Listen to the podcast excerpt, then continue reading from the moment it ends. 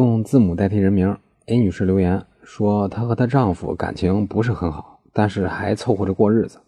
到了今年年初，她丈夫听了一个朋友的介绍，说股市今年会大涨，就想借钱炒股，但是 A 女士反对。当时她丈夫就说：“我自己借的钱，以后我自己还。”A 女士一听也就认真了，两个人第二天就从网上找了一个夫妻财产分别所有的协议模板签了签。简单来说，约定的就是以后谁挣的钱归谁花，谁欠的债由谁还。后来，她丈夫向她自己公司一个同事借款十万块钱，全部都投到了股市里。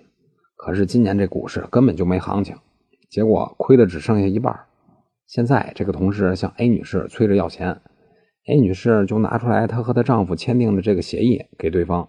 结果她这个同事说：“你们之间的这个协议，我当初又不知道，所以约束不了我。”你还是要替你丈夫还钱，否则我就起诉你们。A 女士气不过，就留言问：这笔钱自己到底用不用还？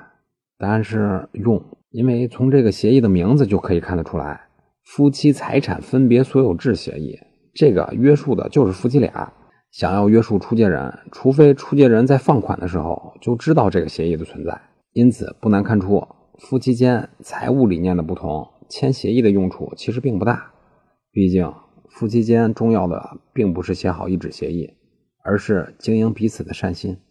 以上就是今天音频，您的赞助、评论和点赞是对我最大的支持，在此鞠躬感谢。咱们下期再见。